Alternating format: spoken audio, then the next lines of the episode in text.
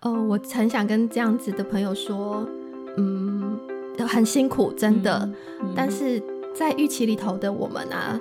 其实只要能够呼吸着，都是一件非常了不起的事了。那当当你有一点点力气的时候，请不要不要放弃去试、去尝试、去寻找任何一个可以让自己好一点、慢慢好起来，然后走出来的任何的方法，我们都不要放弃去尝试。嗯，对你讲这一点，我真的也觉得很感动。Hello，欢迎收听没什么了不起。我们是两个分别居住在美国、台湾两地的好朋友，Vicky 与翠文，希望透过节目与各位朋友一起分享日常生活中的点点滴滴，也希望透过无所不聊、百无禁忌的谈话，我们与各位朋友都能一起坦然面对人生，疗愈人生。上集翠文的分享，让我们知道在忧郁症低谷时的症状以及感受。这集我们要继续聊聊翠文是如何从低谷走向康复之路。请各位朋友继续听下去喽。OK，所以我们刚刚聊到关于自杀这件事情，其实自杀真的是忧郁症中最严重的状况，那也是最危险的时候。那其实对忧郁症患者来说，其实死亡，他们是觉得人生可能没有什么希望了，所以死亡可能可以觉得啊，我可以脱离这些痛苦。对。但有趣的是啊，我看那个书籍跟研究，其实大部分的人。真的，其实如果他真的经历了快要死亡的那个边界，他们其实是不想死，他们只是想要脱离、摆脱这一切。所以真正并不一定是说真的想死，只是说他觉得没有希望，他们觉得事情不会好转。嗯嗯嗯，对，所以其实嗯。等于说，如果当他们知道说，其实事情不是他们想的那样，因为有有时候就是认知上面，他们现在都很多负面，然后看不到希望。等于说，人生都是黑白。可当他们知道说，其实人生不会只有黑，也许黑跟灰，然后甚至是可能会有好转，然后甚至是他的这个疾病也是可以治疗的。那其实这个想法就能够帮助他们撑过这段时间，是吗？对，其实就是看到还有一丝丝的可能性，或者是就是先暂时停下来去做那个动作、那个行为。其实不管是什么，呃，或者是转换一下，都可以先离开那样子想要离开世界的念头。对。是是是，但这边真的要强调，不管是当事人，或是说，只要他有这样模糊的想法，或是说有任何更具体的实际怎么样去操作，就一定要嗯坦然的去，最好能够告诉你身边的人啊，或是你的医生啊，或是治疗师，那这样大家才可以更帮助你这样子。你那时候有让你的家人知道哦，你真的快撑不下去这样子的念头，你有跟你的先生说吗？还是？没有，呃，我可能只有在，就是有时候情绪真的非常低落，低落的时候，对对对，然后我可能那时候会哭泣啊，然后崩溃啊，然后可能就会不经意的讲说，我真的不行了，我真的快撑不下去，活不下去了，对对对，那就是先生会听到，对，那他那时候他当然就是会很紧张啊，就说，哎，你不要讲这样的话，嗯，对，那那其实我我就会觉得啊，我不能再继续讲下去了，嗯哼哼，就会停了。对，所以那时候我有看到文章，就是说，呃，跟忧郁症者相处的时候，其实也不要避讳去谈到死亡。没错，没错。对，陪伴者也不必害怕去谈论这个话题。其实不会因为你讲了他就去执行，反倒因为讨论出来，然后让呃生病的人知道说，哎，我身边还有人在关心我，还有支持的力量，对，重视重视我。其实反倒是可以化解这个危机的。是的，是的，是的，所以其实啊，这个真的是很大的迷思。有的人反而会想说，哎，那我去跟他问他说，哎，你现在有没有自杀念头什么什么？你反而会觉得，哎，我这样问会不会促使他更想做这些行动？其实真的是反过来，你去关心他，你的关心可能反倒让他觉得温暖，然后你真的可能搞不好拯救了他这样子的念头，转换了他的念头。所以这个真的是需要去让他知道你的关心。OK，嗯。好，那刚刚我们也有提到，就是说忧郁症最严重的状况啊，可能是这些事情。那后来你就开始接受治疗了嘛？之前我们前面有讲说，你有透过去看精神科医生啊，有用药物啊什么。那后来到了，你说到了几月开始，你就开始走心理智商呢？嗯，就是从去年的五月五月底开始，因为那时候我一直都是说我没病嘛，我不想吃药啊。对。对，然后所以我后来我先生就他就直接帮我约了，他就直接上网搜寻一些相关心理智商的资源，然后找一些呃智商所，那他就看觉得评价 OK，然后他就呃。直接去预约，然后就说请智商所帮忙媒合心理师。嗯哼，对，是。然后其实那个那个时间点，我也还是没有接受这件事的啦，因为我就记得，我记得我们之前在呃讨论心理智商的节目有讲，我那时候真的是把那间智商所每一个心理师的背景都看过一遍，然后我就再把它关起来。因为我先生说，你觉得你你有没有比较喜欢哪一个？对对对，我就把它看了一遍，我就关起来，就觉得。这些人都没有办法帮助我。嗯，对对对，毕竟真的是一个陌生的一个那个，等于说页面在那里，还没有那个交流啦。对，而且那时候我还记得，我印象很很深。那时候智商所会先留我的联络方式，然后他们可能就会再去问一下，说，哎，哦，后来我现在就说，那我们想预约院长啊，所长，智商所的所长，觉得讲说经验最丰富之类的 之类的，对，然后。智商所的那个行政人员，么？对，然后他们就会先问一下所长，他有没有空嘛，有没有时间在接新的个案啊，等等的，然后确认了之后再跟我们这边做联系。然后那时候一开始留的是我的手机，我的电话，结果啊，有一天晚上我就看到那个电话来了，我知道那是智商所得回电，对我就不接。被我猜对，不想面对这件事，对 我就不想面对。然后后来其实从预约，然后到我真正去看，中间也隔了好一段时间。反正我就在那边挣扎来挣扎去的，对对对对，对，一直到最后又崩溃了好多遍之后，就后来我先生就真的不管了，他就直接约了一个时间，然后就把我拖去。对。嗯嗯，那真的是缘分，也是刚好有这样的机缘。后来其实是。其实是。你刚刚讲到缘分机缘，我我也必须坦白说，有时候，呃，得救的那个时间那个 moment，有时候也是真的是靠这个缘分，对，因为那个时间到了，时间到了，对，包括我后来，嗯，智商了大概有好几次之后，然后才慢慢真的有，我一直到那个时候，你看我从二零一九的九月，呃，开始严重的症状开始到。对，这样子到了呃去年五六月了，六月对，已经都超过十个月了，我才那真的很煎熬哎，才真正有病逝感。嗯，是啊，很难想象这么久的时间，因为一般人如果我一个礼拜没有睡好，我就快疯了。你十个月，对呀，这真的很难想象，所以真的很不容易，真的很辛苦。那所以你智商之后，你觉得对你的帮助在哪里呢？我刚刚提到，就是说从智商开始，然后才慢慢。认识到说，对我真的状况不好了。嗯我因为我一直坚持我没有问题，对，呃，不是生病，我不是我没有病，然后都是我自己可能没有做好事情，我没有去把自己的生活过好。对对对对。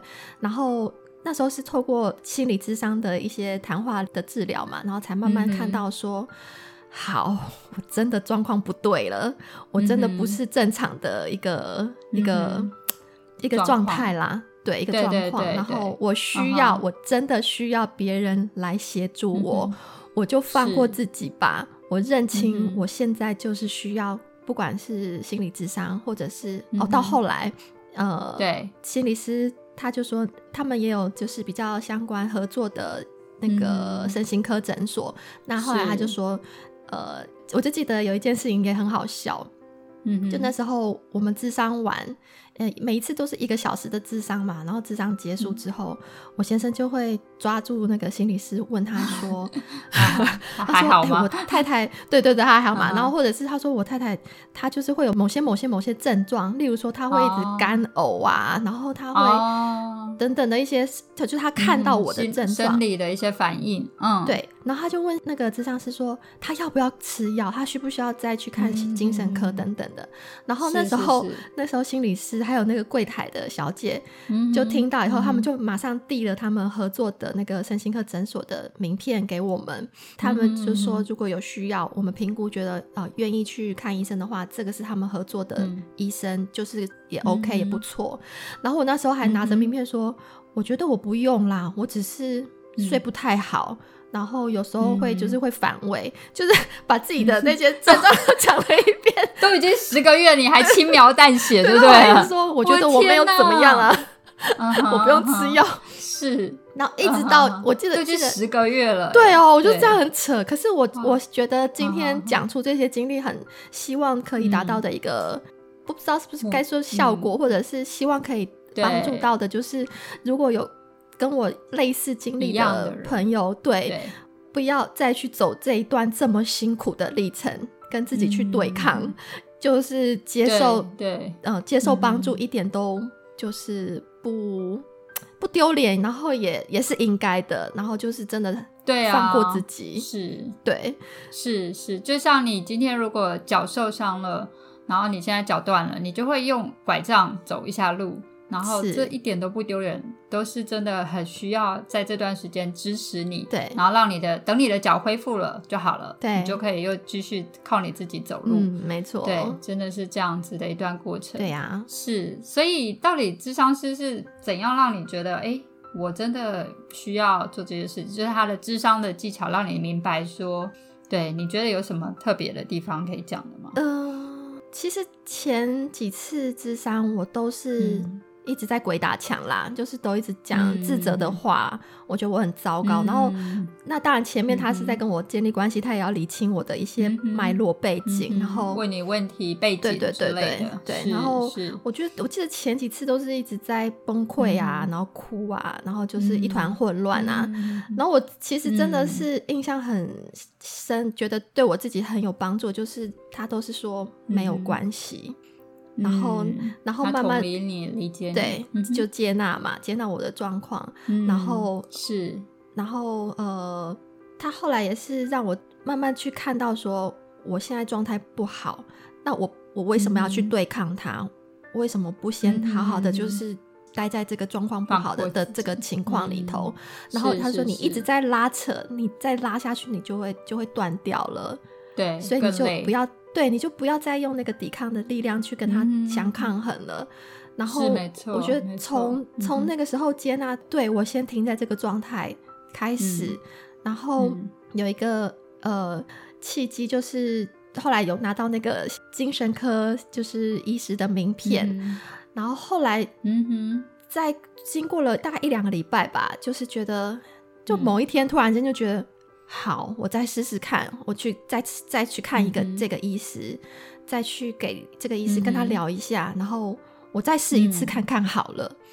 对，然后当然也是也要谢谢，就是那时候我老公也是后来就说，嗯哼，当我一透露说我觉得好，我们去看这医师，他就马上预约，然后马上带我去，就不不再让我有反悔的这个有犹豫的机会，对对对对对，是，然后所以我们就去再去看那医师，然后我就记得，其实真的像我们刚刚一开始提到，真的是天时地利人和了啦，时机点到了，嗯，当那医生看到我的状况的什么都接纳了，对，接纳，第一个就是。接纳了，然后再来，当那医生看我的状况，他讲出我就讲出我现在是不是有什么感受，我的状况是什么，然后他解释给我先生听，因为我先生我们都很混乱嘛，他也不知道我们都不清楚这个状况会是怎么样，他也很很无助。然后当医师解释给他听，讲的然后对，然后我就觉得啊，我就真的那时候真的得到一种救赎的感觉，觉得。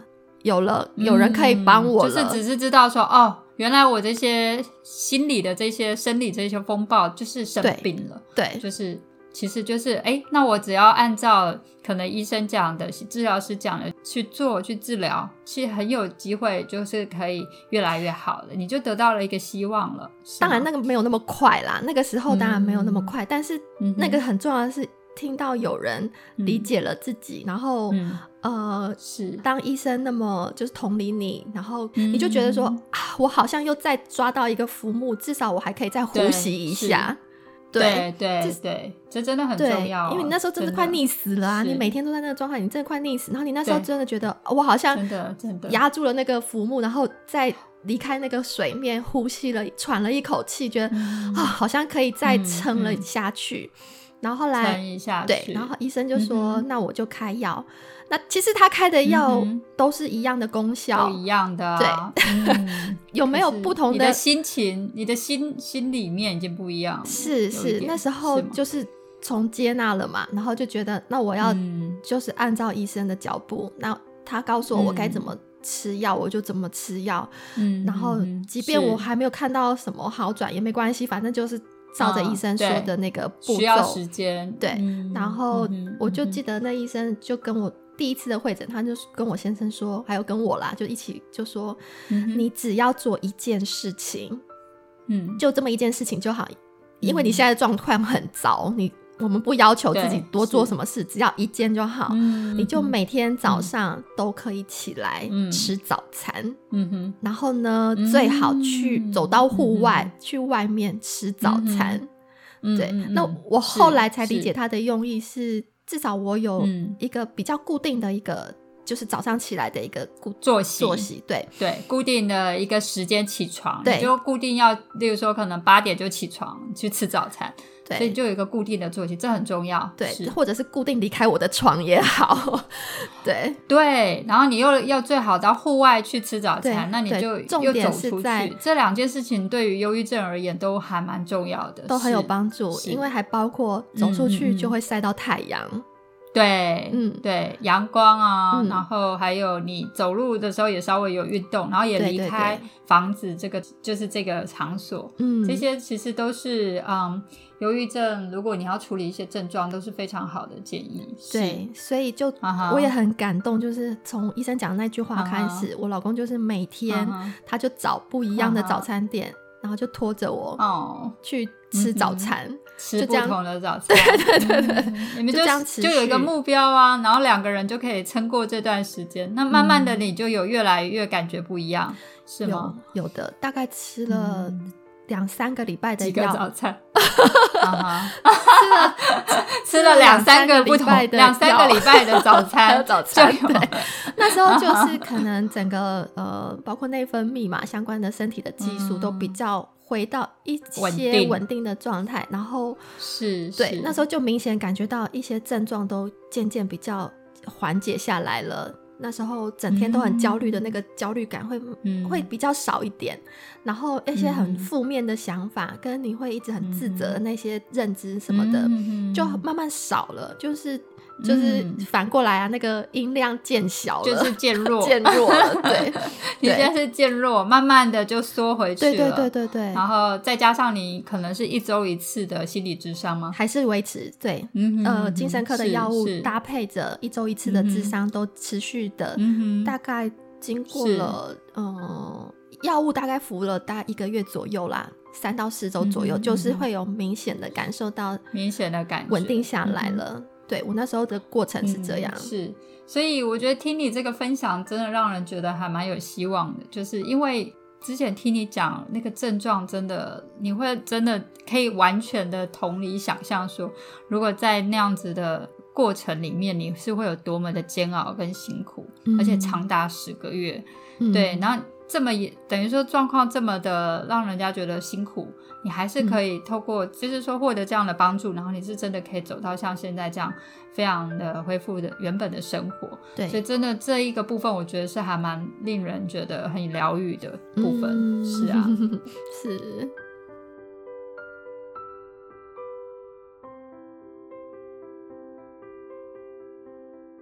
对。那其实也有在讲说，刚刚有讲说如何，其实翠文的分享就有讲到了啦，就是怎么样处理一些忧郁症的一些症状。那我们自己也有查一些相关的资料啊什么的。那其实刚刚有提到了，就是说尽量能够多出去散步啊，然后待在户外。然后呢，像翠文讲的，有接受到一些阳光，然后还有一个就是固定的一些作息。例如说，你早上就固定几点就逼自己起床，虽然你睡不着，或者是说你觉得你很不想起床，你你就是固定一个时间起来，然后你有这样的一个固定作息，都能够帮助你慢慢的去啊恢复原本的生活。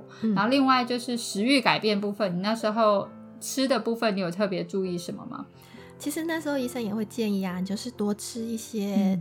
呃，我记得好像建议吃香蕉，因为它可以有助于我们那个血清素的分泌，然后多吃一些坚果啊，一些比较好的油脂，对，然后其实就是要吃一些有营养的，然后是营养优质的营养，呃，包括蛋白质也很需要。然后其实那时候他还是说巧克力也可以啦，就是让自己心情好一点，对。大概是一点巧克力，其实巧克力是好的。如果你的存量是比较纯、单纯的，对对对对对，可可可的成分高一点的。然后当然就是完全不能碰那个酒精。嗯，对，咖啡因、咖啡因也都尽量不要刺激。对对对对对，在这个预期的期间啦，尽量就是避免。所以我记得你那时候那那篇文章就有写说，你最高兴就是恢复之后可以喝酒了。真的，自从好了之后，停药了之后，完全不吃药之后，我就狂喝。这是 Happy Juice，有的人会这样说。是是是，Happy Juice，没错。Anyway，对，所以其实就是也设定一些小小的目标嘛，像你一开。开始其实那个医生给的指导真的很好，他就是给你一个很小的具体的目标，哎，你先从去吃早餐这件事做起，对对对，那就这么一个小目标，然后你慢慢的再去定一一次进步一点点。一开始有的人可能都不想去踏出门，那你就先设定说，就踏出门就好，我就去做一件事就好。然后我还有相关于自我内心的这些自责啊、内疚这些。嗯，我不知道你那时候有没有调试。我觉得我看到有一个点，我觉得很棒，我想要跟大家分享，就是自我怜悯这件事。其实你真的要对自己，等于说放过自己，然后甚至是要觉得说，哦，其实我现在就是生病了，我我其实不要再怪自己，因为没有人想生病，对不对？嗯。那我还在怪说，哎，为什么会生病？我怎么会这么糟糕？什么？其实这就更很不合理的。但是你懂得说，哦，其实。啊，我自己也就是现在很辛苦，所以我懂得啊，接受我现在这样的状况，去自我怜悯，这个很重要。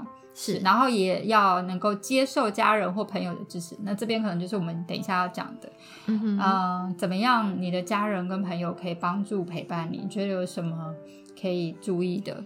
嗯，其实我觉得我很幸运，因为呃，我的家人就是嗯。包括我自己爸爸妈妈、先生对，然后还有我的公公婆婆，我真的觉得太幸运了，因为他们完全都不再给我多余的压力。压力是当然，呃，大家都会说，大家可能现在比较有。观念呢，就是会提醒大众说，不要再去对呃忧郁症患者说一些比较不合理的话，比如说你就想开一点，呃，不要不要想那么多啦。对啊，然后没那么严重了，还不满足，为什么要这样之类？对对对，类似这样的话，这种话。其实我也必须说，因为我我们毕竟都是第一次面临到这样的状况，所以难免就是家人朋友还是会。呃，不小心讲出类似的话，对对对。那但是我觉得我已经很幸运的是，他们都是默默的在旁边陪着我。嗯哼，对。然后我甚至非常感激我，就是我先生就跟我的公婆说，就不要再问我什么了，都不用多问我什么，反正我们就是等他，等他慢慢好起来。嗯哼，对，是是。所以那时候给你时间啦。对，所以那时候我其实，在整个预期大部分时间是待在娘家，偶尔偶尔就很少啦，才会再回婆家一下。然后真的大家都不会多问我，就是说呃生病的事啊，或者是对对对对对，就是就是把我当一个嗯正常人这样对待。对，那时候就是嗯嗯嗯，就是当做平常一个很一般的一个相处这样子。所以我觉得 我我就觉得像我爸。他就是一个对子女就是很比较，他是传统男性嘛，就是不知道怎么对比较寡言，就不知道怎么样关心他的小孩啊。然后，所以他那他怎么办？他，我就是觉得，哎，他这样子的特质，反倒在我生病那个期间是非常好的，因为他完全都不会再给我多任何一丝的压力，他不会再问你任何的话，对，他就是跟你干坐着在那里，对，他就跟我干坐着。因为像我妈，因为像我妈，我不是怪我妈了，但是像我妈，因为我知道，她你妈比较热情，她热情啊，她会想要关心我啊，然后有时候看我，因为我真的有时候真的是做不了任何事，然后就废在那里，然后我就记得我妈有一次，她可能真的也是受不了，她就说：“你那个浴室为什么都不刷，很脏什么的？”她说：“我受不了你的，你不做什么事情都没关系，因为我什么事都做不来了嘛。”包括我去那个运动也很痛苦，然后我什么都不做了。他说你什么都没做，我我没有关系。可是你那个浴室真的很脏。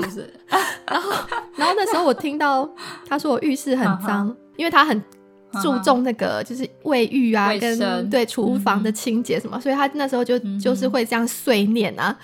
然后我就记得哇，他一讲完那天之后，我整个人就是非常的，就是已经很自责了嘛。然后那时候就更恐怖，就是陷入一种啊，我现在连更连这种事情都做不好，然后还要被被妈妈这样子面对，然后我就就是硬着头皮，然后就开始收拾房间啊，然后那边刷浴室啊之类的。可是那时候真的是很就是很痛苦，心情很不好。对对对对，就是又加成的痛苦。对，所以相对我爸一句话都不会说的那种那种。这种亲子关系和陪伴，对对对，很适合陪伴。呀呀呀！这是开玩笑陪伴的话，我们可以想象是翠文的爸爸，你就默默的在旁边，默默的，对，默默的。要看啦，可能这也是一种方式。但对，就像你提的啊，不责备啊，然后。不给更多的压力刺激啊，甚至有人想要用激将法，对，这真的都不鼓励，因为他们已经非常的脆弱了。对，你再这样弄它，它就碎成片片，真的是碎掉，真的会就像那个，对，真的是那个什么氧化的塑胶会整个呼起哦。对啊，真的，因为他们真的已经没有办法承担这么多的刺激，是是，就是这个期间，嗯是。那真的家人朋友的关怀还是很重要，让他们知道说我们其实还是很关心你的，然后尽可能陪伴啊、倾听、同理啊，一起做某些事情，做，例如说一起去吃顿饭，一起去看个电影，也许这个都还有帮助啦，可以稍微短期的转换一下注意力。其实，呃，那时候在忧郁症里面啊，还是很希望有人在身边的。因为当你一个人的时候，你就会觉得，一方面你就会胡思乱想嘛。像我那时候，我就记得我我老公，比如说他因为工作的关系，他没有办法陪在娘家要呃陪我的时候，他必须回回北部去工作。对对对的时候，我就开始更害怕了。我就觉得他这一次走了之后，就再也不会回来。之类的。啊，嗯，是你担心他会把你抛弃之类的吗？就是会有各式各样的负面想法，然后，然后是。只要他一没接到电话，我就会觉得他就是不理我了。哦，对，就是会把他看得很重，嗯，会有各种各样的呃负面的东西。但是其实真的很矛盾啦，就当他陪在我身边的时候，我又很痛苦，我又觉得我没有办法像以前一样，是以前那个健康。正向的我陪在他身边，所以其实就是在那个很矛盾跟反复的那那种情绪当中，在那里拉扯。所以其实陪伴的人就是真的是也是蛮辛辛苦，然后但是也是要拜托身边的亲友们，你们真的还是要多一点的耐心，因为这就是忧郁症的特质，它就是会长这样子。对，那那当然是很消磨每一个人的这个精力。所以我就记得那个阿迪。他那个百万网红，他有他有分享，对对对，他有分享他忧郁症的这个过程。是的，是的，他讲到一个很重要的一个呃，他那时候也建议大家的一个方式就是陪伴者要多一点，然后大家可以轮流多一点，好轮流，对对对，轮流着陪。今天换班了，因为每 刚刚我才陪完这个黄翠文这个卢小小，现在换别人去，对对对对，真的他们，因为你真的也需要喘息，你也不可能二十四小时。一去面对这样子的负能量，所以其实陪伴者多一点也是一个很重要。所以那时候有我老公陪着嘛，我我的爸妈陪着，对，那时候就是大家这样子在我身边，至少给我一个稳定的力量支持着我。是是，知道有人关心你是好。那其实我们真的很感谢翠文跟我们分享了这么多，让我们更理解说。忧郁症你真的遭遇其中的时候，你是感觉到怎样的生理状况啊、心理状况，然后真的是很辛苦。那不晓得翠文，你现在回想起来，嗯，你觉得忧郁症最辛苦的是什么事情？然后你有没有什么想要对现在如果正在经历其中的朋友们，要跟他们说什么？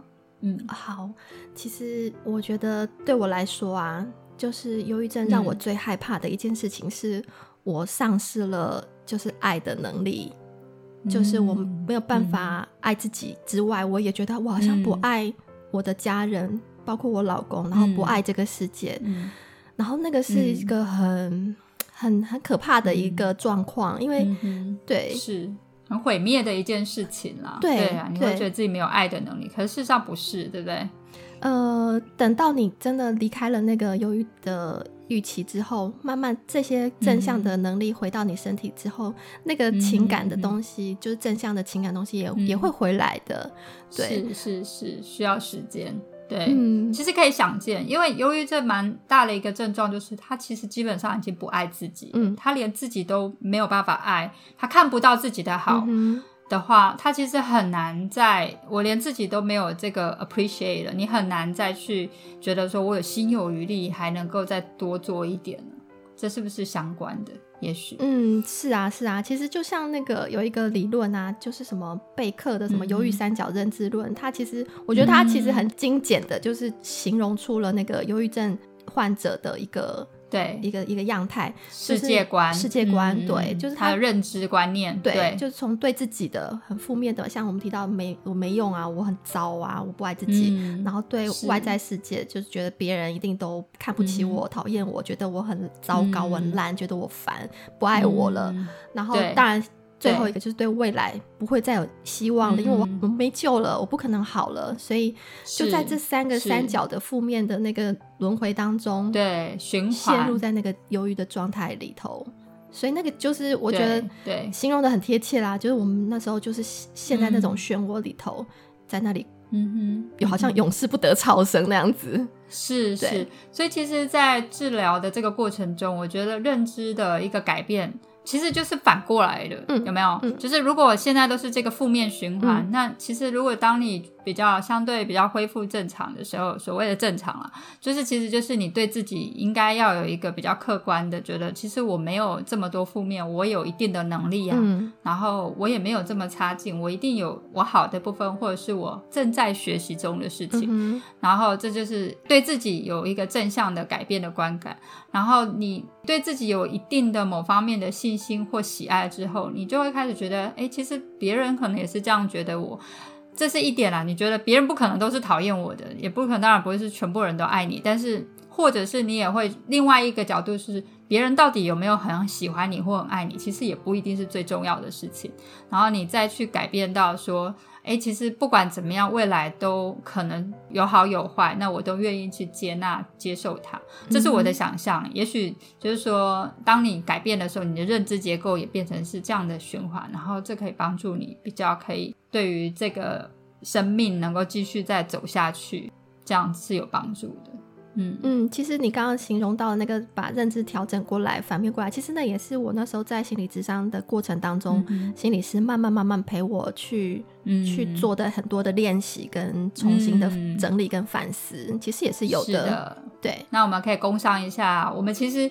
有时候我们节目里面讲的一些啊，例如说换个角度想啊，那些一些方法，其实都是有在，我们都是有透过这一些东西在学习，让我们自己可以转换这一些观感啊，然后转换这些认知。是的，对。好，那这个是你刚刚说你觉得忧郁症里面你觉得最辛苦、蛮辛苦的一个部分。是。那你有什么还要再对？这些朋友们说吗？你指的是也是在忧郁症的这个辛苦的状态当中的朋友？